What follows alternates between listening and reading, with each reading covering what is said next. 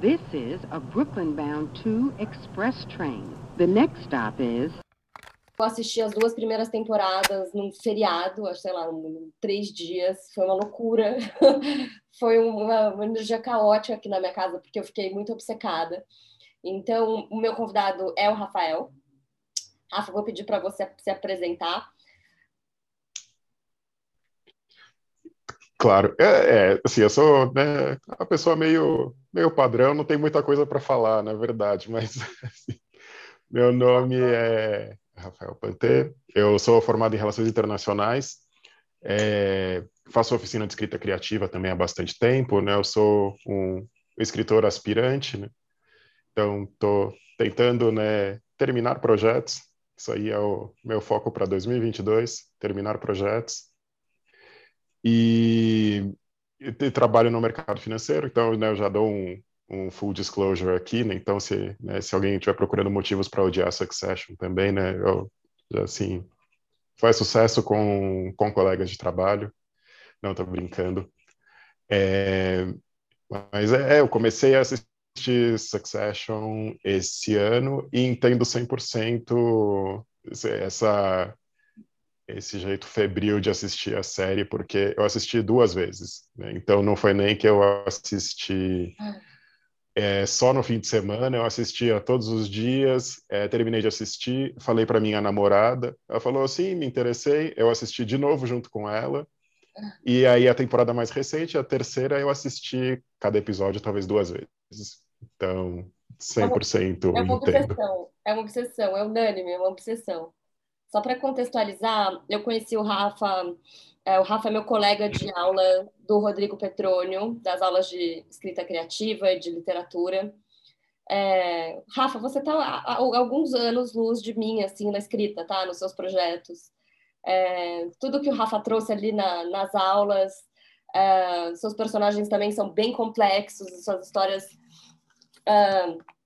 bem detalhadas. Eu acho que vale muito a pena você terminar seus projetos em 2022 e para a gente poder ler e discutir também. É, na verdade, eu conheci o Rodrigo Petroni, que é o nosso, é, eu conheci o Rodrigo Petroni, que é o nosso professor, uh, porque foi uma indicação de uma amiga e eu, e eu chamei ele para falar de, de Dark aqui no podcast. o Rodrigo é sensacional, né? Eu reouvi esses dias o podcast dele ele explica assim de uma maneira o que, que é o mundo metafísico uh, e a filosofia da, de Dark. Eu até intitulei o podcast de A Filosofia de Dark. Muito poético, tudo que ele fala e, e agrega muito na, na, nossa vida. Eu acho que foi, além do podcast ter me salvado durante a pandemia, as aulas também me salvaram muito. A literatura me salvou de uma crise de ansiedade sozinha em casa, assim. É, mas, bom, voltando ao, ao, ao à nossa obsessão em, em Succession. Uh, Rafa, eu, assim, eu não lembro, eu não tirei print dos seus stories. Mas eu, eu trouxe aqui, né, um, bem claro, falando no, em questão do cinismo, cinismo do, das personagens. Cinismo, na verdade, é quando a, a, as, as pessoas né, se comportam com fingimento, falsidade, hipocrisia. Uh, Ali, ali nos seus stories, eu não lembro exatamente como você trouxe, mas qual foi a sua opinião enraizada ali da, do roteiro e da, da, da persona de cada um? É, eu, eu entendo né, Succession como sendo principalmente uma série sobre comunicação.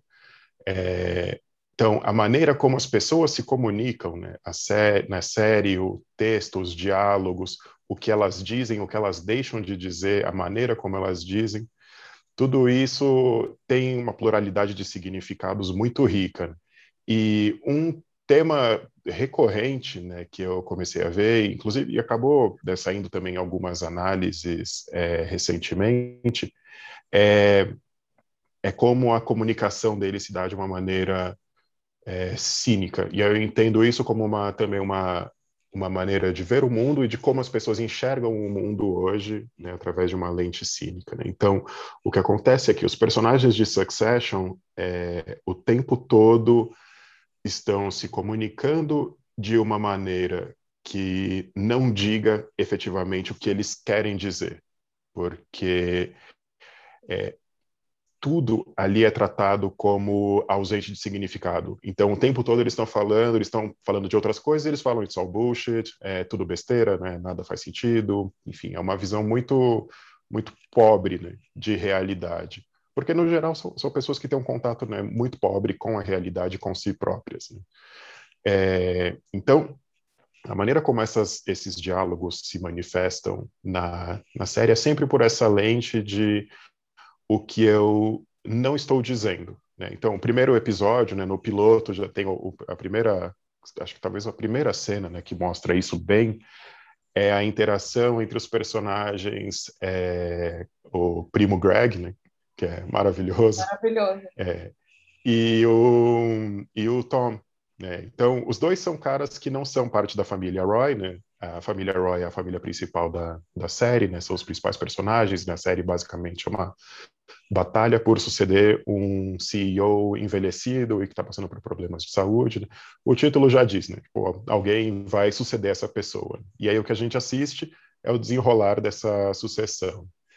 É, ele nesse, nesse primeiro encontro entre esses dois personagens são dois caras que, que olham essa família um pouco de fora né? O Greg é um primo deles um primo meio distante ali meio né, não faz parte né, desse círculo bilionário deles não é um cara que é cotado para assumir a empresa para ser uma pessoa relevante né dentro desse desse mundo muito específico deles.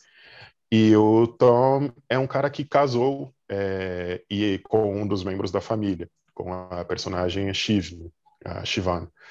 E o que acontece, né, essa interação entre os dois, o tempo todo, é, o Greg se manifesta de uma maneira que parece sincera, né, que é sincera para ele, e o Tom se recusa completamente a, a, interagir de uma maneira que seja sincera. Então, o tempo todo ele está falando uma coisa e aí, na seguir, ele já puxa o tapete do Greg e fala: Não, eu tô zoando você, né? eu tô tirando sarro de você. E, e aí, isso acontece de uma maneira que fica muito dúbia mesmo, porque o piloto né, passa parte dele apresentando essas pessoas como seres muito escrotos, né? Pessoas que é, você não provavelmente não ia chamar para tomar uma cerveja, né, quando você estivesse tranquilo, falar só, pessoal, preciso trocar uma ideia. Você não vai chamar um, um membro da família Roy, né? Assim, talvez o Roman, porque né, você, você ouvir algumas piadinhas meio, meio erradas. Mas é, nessa interação, ele está o tempo todo se negando a dizer alguma coisa significativa. E aí isso, isso expande a relação dos, dos familiares entre si. Então, o Roman, que é o personagem interpretado pelo Kieran Culkin, né, que teve agora na, na terceira temporada, né, teve, ele está espetacular assim, nas, uhum. nas, atuações dele, né, é, é um cara que é, assim, é o, é o exemplo claro e acabado disso. Então, ele está o tempo todo assim, é, arrastando os familiares é, com as ofensas mais nojentas possíveis, é, as mais ofensivas possíveis, e, por, e isso porque ele não, não consegue se manifestar de uma maneira sincera, porque uma manifestação sincera é uma é quase uma ameaça, né? Você quando tem uma cena também na segunda temporada em que ele recebe um elogio da, da Shiv e ele fica bravo porque receber um elogio força você a se engajar com o que a pessoa falou. E, e quando você está sempre na camada do cinismo, você fundamentalmente se recusa a engajar com o mundo como ele é.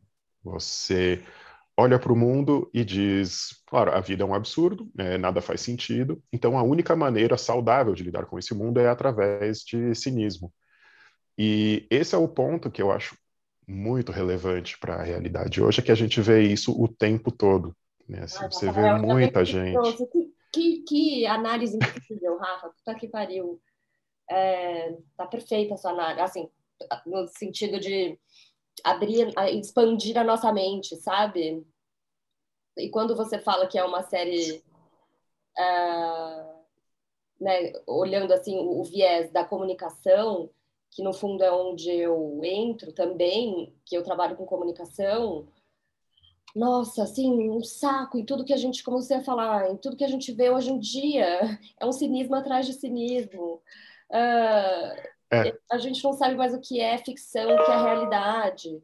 E uma, uma grande empresa de mídia, por exemplo, sempre teve aí, né? Por mais que os, até eu estava comentando isso esses dias, até os canais que a gente falando dos nossos anos 90, né? SBT, é, uhum. programa do, do, do Silvio Santos, aquela coisa bem domingo em família, assim. É, mesmo os jornais, esses tipos Sim. de programa eram pautados pela realidade. Mesmo o programa do Silvio Santos, né? Era bobagem, mas era realidade. E a gente tinha, depois disso, a gente tinha um tag, ó, vai passar um filme, sessão coruja, que a gente sabe que é ficção. Pode ser inspirados em fatos reais, etc. Hoje a gente não tem mais esse tag, o que, que é ficção ou não. Não dá para discernir ficção hoje dentro do mundo digital, dentro do mundo das redes sociais que a gente está. Então, ter assistido tudo aquilo, além de, de trazer esse, essa camada aí do cinismo que você falou, para mim foi assim, putz, eu fiquei bastante obcecada. Além da relação da família, né? A, família é uma loucura. Uh, eles mentem e, é. e, falam de um jeito massa, que é uma ambiguidade, Sim. falam sem falar. Sim, é, é um. Você. O, tem uma frase do, do Kendall, acho que na primeira temporada, e aí o Kendall também é um membro da, da família Roy, ele é o, um personagem interpretado pelo Jeremy Strong, né, que também causou é, bastante interesse né, recentemente na imprensa, saiu um perfil sobre ele na New Yorker, né, sobre é, os métodos que ele usa para atuação, que são muito específicos. Né? O, o, Jeremy Strong é um cara que é extremamente dedicado ao trabalho, né, a ponto de parecer doença, né? o que causa, ao mesmo tempo, né, admiração e repulsa né, de muitas pessoas. Então ele está o tempo todo, né, durante as gravações, ele está sendo o Kendall, né? Ele chama o método dele de desaparecer dentro do, do, personagem. Então é como se o Jeremy Strong por um momento desaparecesse dentro do personagem Kendall Roy. É, e aí ele fala assim, ele está né, num momento ali de, de, sempre de tensão com, com o pai, né? E aí ele está falando, tipo, ah, mas a gente sabe o que palavras são, né? É só fluxo de ar complicado. Porque é isso, né? As palavras, elas são armas. E aí elas podem usar, tornar, tomar a forma que você quiser para o objetivo que você quiser. Não se trata de você ter uma relação é, significativa com a sua família. se trata de quem vai assumir esse, né, esse essa posição de poder que o pai tem hoje, quem será a pessoa né, que vai tomar o lugar dele quando, eventualmente, se ele falecer ou se ele né, renunciar ao cargo dele né, como CEO. É, e eu acho que é, é, interessante também que a empresa seja uma empresa de mídia, né, e daquela mídia legado, né, a mídia velha. Né? Uhum. Então, é, tem... Eu, eu vejo nesse essa maneira, né, cínica, assim, principalmente, né, de ver o mundo, principalmente em redes sociais, né, a gente no, no, no, Twitter é o tempo todo, né, o tipo de humor que faz mais sucesso no, no Twitter, e não se trata, né, nem de dizer que é, nós não deveríamos ser cínicos, né, em algum grau a gente precisa de cinismo para lidar com a realidade, porque a realidade, né, a gente falou, é, acontecem coisas absurdas. Você não vai, seu cérebro não vai conseguir lidar com a quantidade de informação que você absorve todo dia. Então, algum grau de desapego disso você tem que ter. A questão que eu, me parece que o Succession traz é o quanto desse grau a gente deveria pensar em ter. E no caso de, da, da série, é, tudo é extrapolado, porque todas as relações têm, é, têm consequências reais para mercados? Então, o mercado de capitais pode reagir a uma frase de um membro da família que, de repente, ficou é, bêbado algum dia, se sentiu um pouco mais à vontade, falou alguma coisa que não deveria, e isso cai na mão de um jornalista e vira notícia, e essa notícia cria efeitos no mundo real. Né? Então, também por isso, é, essas pessoas estão o tempo todo desconfiadas de, de palavras. Então, é assim, é, é só o que puder trazer vantagem nessa disputa. Né? São relações totalmente transacionais. Né? Então, é, elas são vistas também como uma negociação. Né? E aí essas negociações acontecem assim, através dessas, dessas palavras, né? do fluxo de ar complicado que o, que o Kendall fala. Né? E como para essas pessoas não tem né, real, tantas consequências assim é, pessoais, né? essas consequências que eu falo de mercado tal, elas são mais abstratas, elas são mais relacionadas a potencialmente a riqueza deles, né? É aquela coisa assim, ah, putz, o, o mercado caiu 10% ontem, eu perdi 100 milhões de dólares e eu tenho só 2 bilhões agora. É, assim, não, não, são grandes consequências, né? não tem grandes consequências para o comportamento deles. Então, o que resta é essa, é essa disputa. Né? E aí, essa disputa, né, se feita de maneira sincera, seria extremamente devastadora para todos eles no nível emocional e psicológico. Então, ela só pode ser feita através dessa lente do, do cinismo. Né? E aí, isso eu acho que é um, um é uma grande intuição sobre é, o como a gente faz para lidar com esses absurdos que a gente vê hoje, né? com, com, as informações que a gente recebe, com as relações que a gente tem através de redes sociais. Né? Não à toa, né? o Twitter aparece né?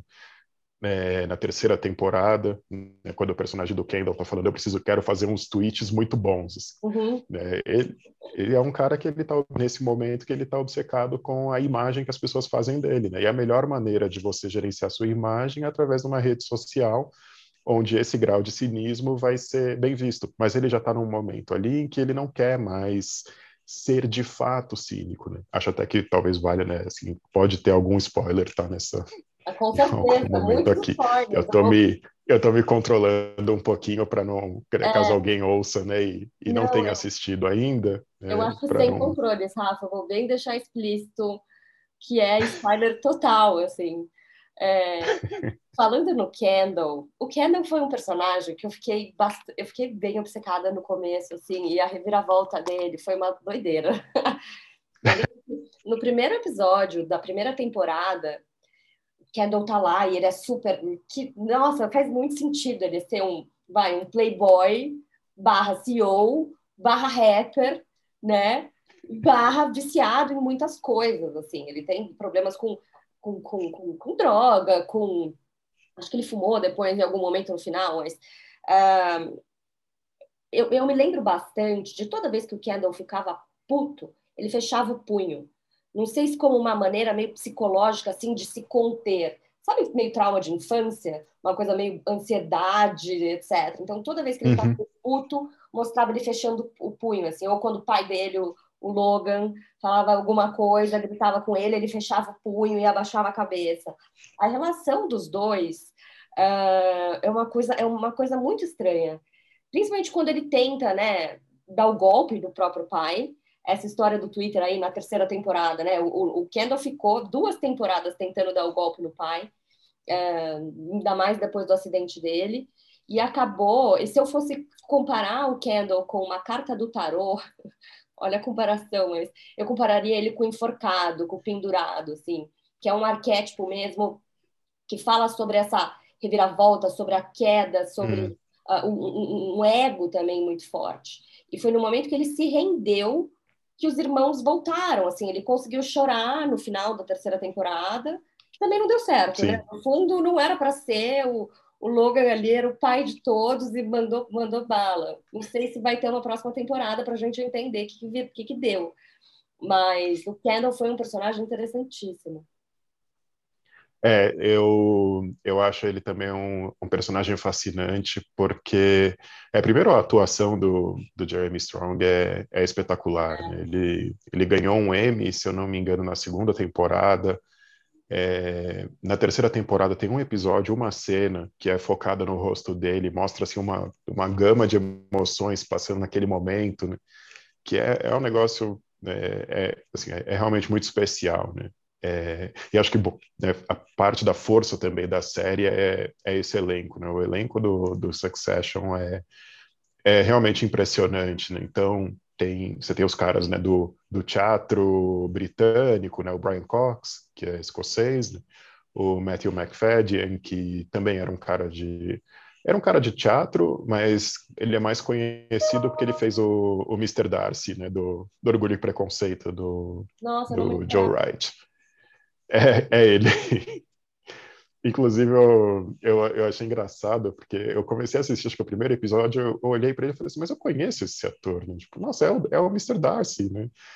E, e aí tem os outros também, tem a, a Sarah Snook, que é uma atriz australiana também, não, não era tão conhecida assim, acho que até então, mas agora também, né, uma pessoa extremamente famosa.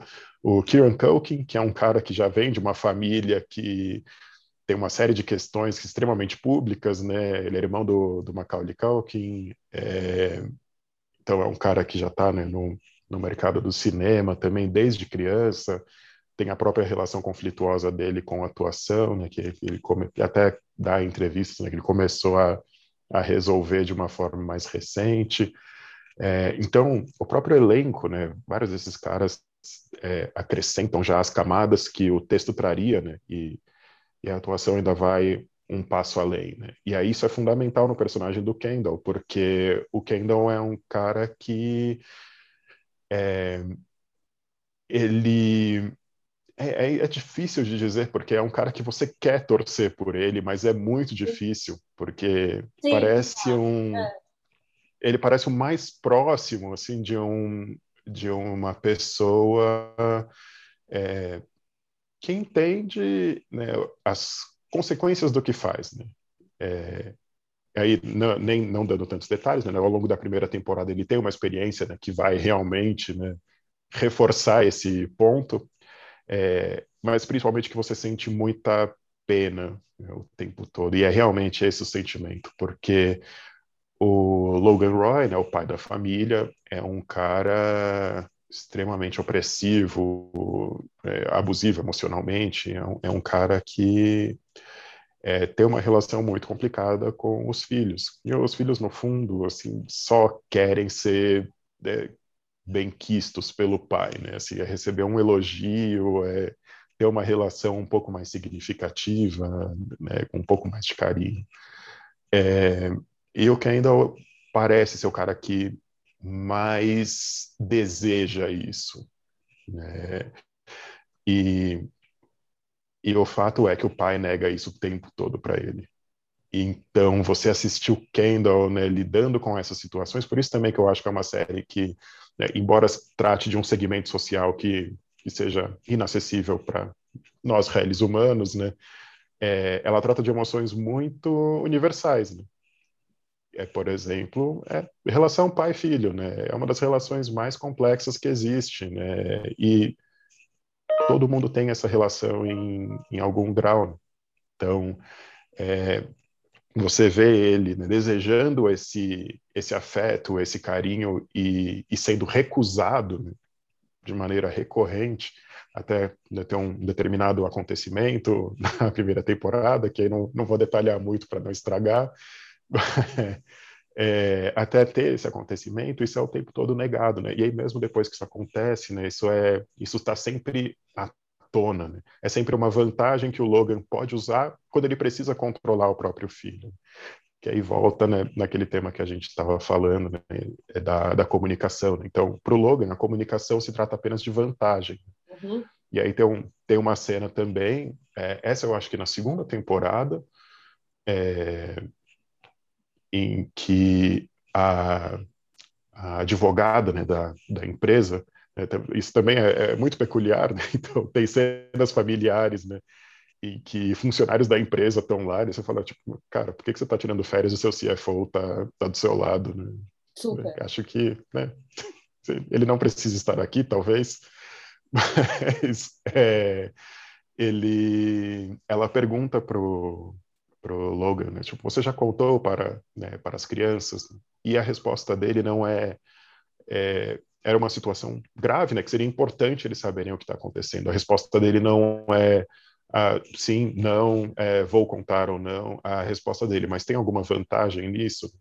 Que é devastador também, porque é, eles estão também tão focados né, nesse negócio do, da empresa, e da sucessão. E isso para ele, né, para o Logan, se trata de um jogo, é uma, é uma vitória a mais, é uma coisa que ele não pode abrir mão. E, e que ele não vai abrir mão, né? E a, e a série deixa isso muito claro né, no primeiro episódio, assim, tipo, esse cara não vai sair, né, porque ele quer. É, então, é, é, é, um pouco desesperador, porque você assiste esse cara o, o tempo todo é, negando esse, esse reconhecimento né, que, os, que os filhos estão pedindo. E, ao mesmo tempo, né, você olha os filhos e você fala, tipo, esses caras não são muito inteligentes, né? Acho que eles talvez não sejam tão bons quanto eles acham que eles são, né? Nesse mundo de negócios. Né? E até porque eles não têm experiência fora daquilo, né? Então, é, é um tema meio interessante também para empresas familiares, né? Sim. Você não são pessoas que têm experiência no mundo do negócios fora daquela concha que eles conhecem, aquela bolha que, né, embora né, seja uma relação disfuncional, ainda é um pouco protetiva, né? Não tem tem alguém que vai falar não, talvez, né? Bom, você não tem experiência nenhuma, então eu vou te transformar no no COO da empresa. E aí assim, né, você, você, nunca conseguiria isso em nenhum outro lugar. Né? É, então eu eu acho que é o personagem do Kendall também é fascinante por causa dessa relação, né? Essa e é uma relação ambivalente, né? de fato que foi uma coisa que eu estava comentando, né? Até no no Instagram também e que ele falou no perfil dele para New Yorker, né? que é, é, o Jeremy Strong não consegue entender que as pessoas dão risada de Succession né? e talvez encarem como uma comédia porque tem isso, né? Tipo, é, é uma série com momentos dramáticos né? muito sutis né, e muito sensíveis, né, que é a, a outra é, a outra ponta né, dessa relação do cinismo. Então, é, situações muito banais né, acabam adquirindo contornos assim, muito emotivos, porque são pessoas que não têm esse esse aparelho né, psicológico para lidar com essas situações. Então, tem uma cena de um abraço que eu fiquei tocado, assim, eu quase chorei, porque são pessoas que não sabem abraçar. Elas não conseguem entender o poder que um abraço pode dar para outra pessoa. Então, quando você vê isso, e você vê o desconforto né, de um dos personagens, assim, tipo, você está falando sério, você, você quer um abraço, você não está zoando. Isso, isso não é uma piada, você não está de sacanagem comigo. E não tá. A pessoa só, só realmente queria um abraço. E essa relação é tão. É, é, eu diria. Não, não sei se a palavra é penosa, mas é uma relação tão. É, já tão mergulhada nesse cinismo que uma situação banal tem contornos extremamente emotivos, né? E, é, e, e isso transfere também para a audiência, né? Então, para o telespectador, isso você também sente né, o peso que aquele momento tem. Sim, eu acho que foi nessa história aí da, da questão do abraço também. Eu lembro quando você postou, acho que foi, foi aí que eu falei, putz, interessante ver como que isso se dá numa série, né? Entender qual é esse tipo de relação. Uh, e ali na família inteira não, não existe carinho.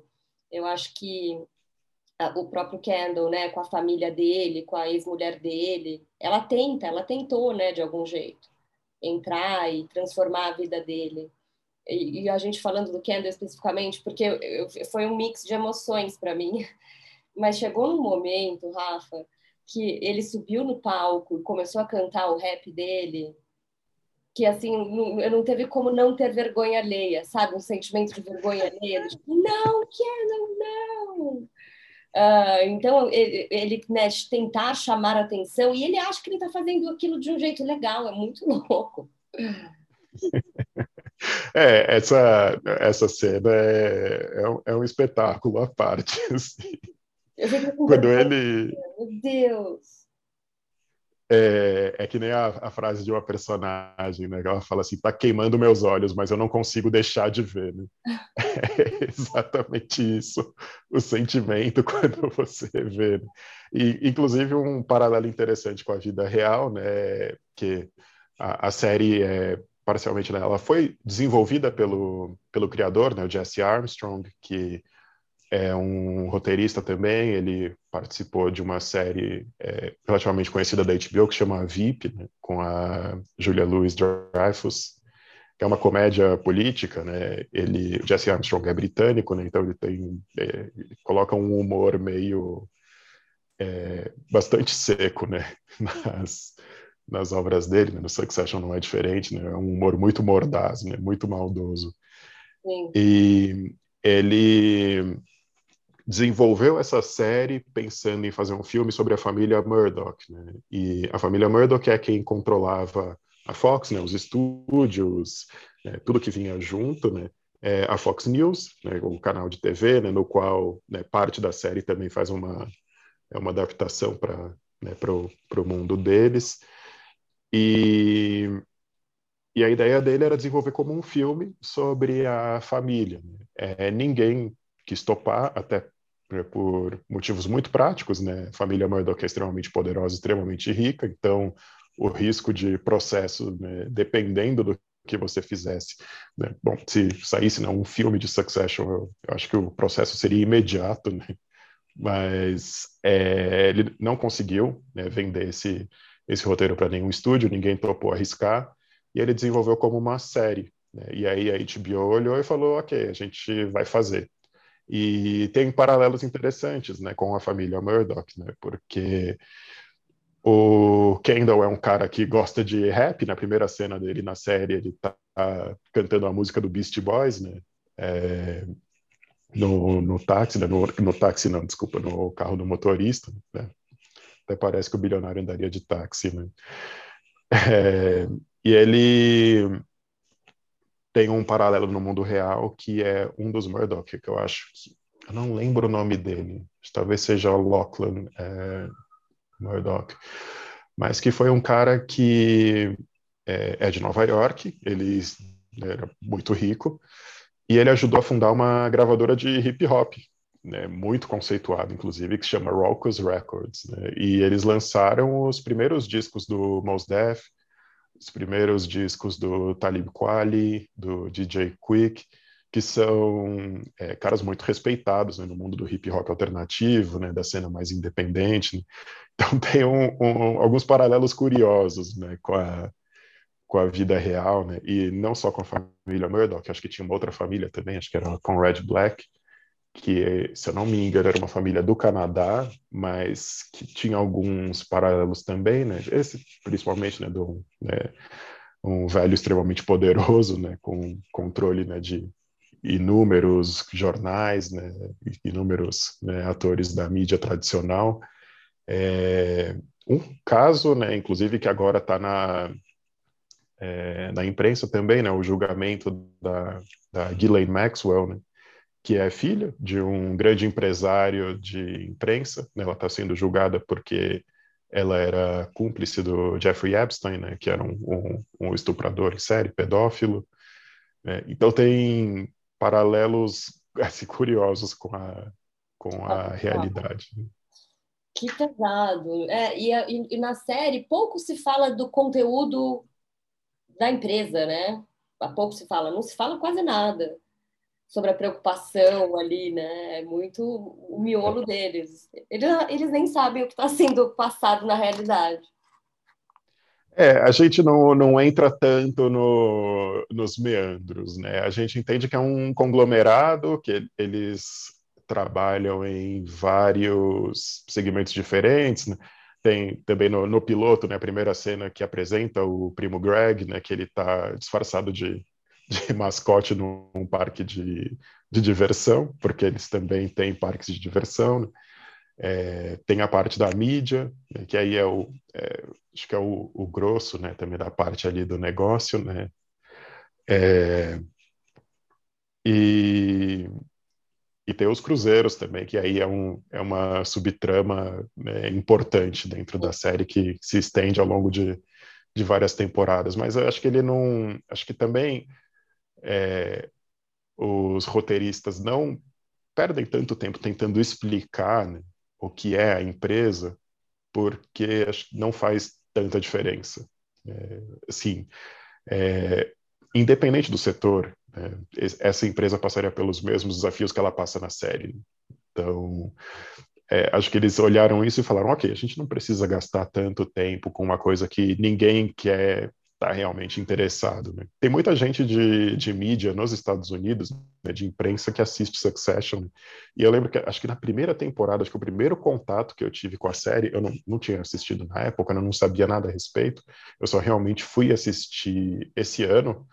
É, mas quando saiu a primeira temporada, em 2018, é, teve alguém que eu vi, é, acho que inclusive no Twitter, se perguntando se todo mundo que assistia Succession era só gente da imprensa, que, que, tinha algum interesse um pouco maior por aquilo. Né? Porque é isso, né? Uma, é um pouco também uma série que trata desse mundo específico, né? mas, né, ao meu ver, ela trata isso de um jeito mais universal. Né? Seria mais ou menos como se dizer Putz, eu não. Né, até uma, uma peça né, que é inspiração clara né, para a série, né, do Rei Lear, né, do, do Shakespeare. Seria um pouco como você dizer: eu não me interesso pela sucessão de, de um monarca que está em vias de morrer. Né? É, não é isso, né? É, é essas partes mais universais. Né? Tipo, a gente não, não lê o Rei Lear ou assiste a peça para entender como funcionava a sucessão monárquica no século XVII. Não, a gente assiste, né, por motivos mais universais. Que interessante, né? Tem muitos signos dentro da, da série. E a trama é muito boa, Rafa. Eu amei a dica. É... Agora eu tô órfã de, de série, porque acabou e nada me pegou desde então. Você acha que vai ter outra temporada? É, tem outra temporada, está confirmada. É, o, teve uma entrevista recente do Jesse Armstrong que acho que comentando que te, sim, está confirmada a quarta temporada. Eles passam né, o final do ano, eles estão de férias e aí logo no começo do ano eles se reencontram né, com, com a sala de roteiro para planejar a próxima temporada. Né, dependendo, claro, né, do, do que acontecer com o coronavírus, é, a gente espera que continue tudo bem, que eles consigam filmar sem sem muitos problemas, e também você pensando na saúde das pessoas, né? É, mas, a princípio, sim, tem uma quarta temporada confirmada. As pessoas não sabem se tem uma quinta, talvez. Uhum. Eu acho que nas primeiras entrevistas dele lá atrás, ele falava que tinha pensado na história para quatro ou cinco temporadas, mas a gente não sabe ainda. Né? Eu até fui pego de surpresa na terceira temporada, porque eu achei que teria dez episódios, não nove, como as duas primeiras. Então, quando chegou no último, e, e era o último, né, eu fiquei meio, né, mas, mas já, né, precisa de mais um, né? Sim, eu também é... Mas sim, tem, tem uma quarta temporada planejada. Ela, né, né sem, né, exceto maiores situações imprevi maiores imprevistos, né, deve sair no ano que vem. Mas estou é, já na, na, expectativa. Se, se quiser dicas, eu tenho dicas. Sim, quero. Por favor, por favor, porque é, assim, de novo, todos os, o, a série me pegou de um jeito que foi muito bom.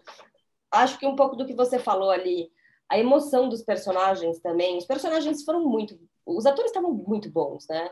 Uh, então, Sim, o roteiro foi o roteiro foi muito foda. O Roman também, sensacional.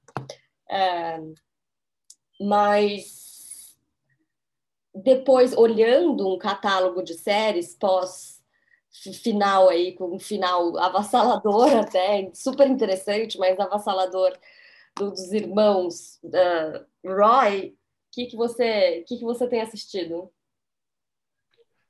Olha, eu assisti uma outra série do, do HBO Max, eu acho que essa saiu só no streaming, é, que se chama Rex. É, Rex, H-A-C-K-S. Né? É, é uma série sobre uma comediante é, muito é, conceituada, que tem residência em Las Vegas. Tal. Oi? É, eu vi Rex. Ah, tá bom. É, eu, eu, eu gostei bastante de, de Rex, achei Não, divertidíssimo. Conta, conta para quem estiver te ouvindo aí uma, o seu mini, a sua mini análise. É, não, eu, a parte do Rex eu, eu acho interessante, né? É, principalmente o, o humor. Né? Então, são, é um conflito de gerações, né? Tem uma roteirista é, muito jovem que, enfim, acabou de ser cancelada, entre aspas, no Twitter por uma piada idiota, é, e uma comediante mais velha, e a série se desenvolve em torno da relação das duas. É, e aí tem, é, é um, acho que um pouco como o Succession também, né? A primeira temporada do Succession, os primeiros quatro episódios, eu acho que eles são um pouco lentos, né? Assim, você é, tem que insistir um pouquinho uhum. para realmente né, aqui, começar a pegar né, a, a, qualidade a que ela chega e, e, aquele platô que ela chega na segunda temporada. É, o Rex da mesma forma, né? acho que não, é o quinto episódio, se eu não me engano, são episódios curtos, né? entre 20 e 30 minutos cada um, então né, investimento de tempo é importante, né? respeito bastante. Uhum. É, ele tem um episódio muito bonito em que elas né, começam a se aprofundar, ter uma relação um pouco mais próxima, entender um pouco mais né, o, é, as questões essenciais né, de, de cada uma. E tem momentos muito bonitos, né? mas ainda é uma, é uma comédia. Né? Então, é, é uma série bastante engraçada. Eu, é... eu recomendo bastante, principalmente para quem né, lida com esse conflito de gerações. Né? Eu gostei bastante de Rex também. Foi um amigo meu que, que falou, Raça, precisa assistir. E eu lembro da, dela em algum momento, né, da personagem que é que é a principal, digamos, né, não é a, não é a escritora querendo atropelar não sei quem, eu não vou também dar spoiler nesse final, mas ela falando assim, dirigindo, quase atropelando, never forgive, never forget, baby. sensacional. Eu, eu, levo, eu levo isso para minha vida. Essa cena é sensacional, inclusive um puta episódio. É, é, que acho que é o penúltimo ou antepenúltimo. É, é, é não, esse como um momento maravilhoso. Outra coisa que eu acho muito interessante nessa série também é a questão da representatividade, né? É, pouquíssimos, para não dizer zero, é, homens hétero né, participando da, da série, então basicamente mulheres, é, homens gays, homens gays é, negros, né, de origem da América Latina, claro, é uma série americana, né, então né, eles acham que a América Latina, enfim, para eles é uma coisa muito exótica. Né? Uhum. Então, é, eu acho que a questão da representatividade no Rex também é, é bastante interessante. Boa, Rafa. Obrigada pelo, por compartilhar seu, sua visão aqui com quem. Imagina. Com quem ouvia a gente. Tem muitos amigos meus também que foram, ficaram obcecados com, com Succession e eu acho que vale a pena ouvir uh, um pouco aí da sua visão, que ela é um pouco mais intrínseca no, e filosófica na, na vida ali dos personagens. É uma outra análise, Rafa. Não é uma análise de entretenimento. É uma, é uma análise mais cabeçuda. Entendeu? Não, já, jamais ousaria. Jamais usaria. Ai, obrigada, Rafa. Então, nos vemos no, no próximo semestre da, das aulas. Próximo semestre, né? De, de, repente, se o Rodrigo já ouvir, próximo semestre estamos aí, já pode reservar minha vaga. Aí, é, muito obrigado pelo convite. Né? Eu já falo de Succession à toa, então né, quem, quem quiser, a minha, minha conta no Instagram é basicamente uma fan account de Succession. Então, quem quiser trocar uma ideia, estamos aí.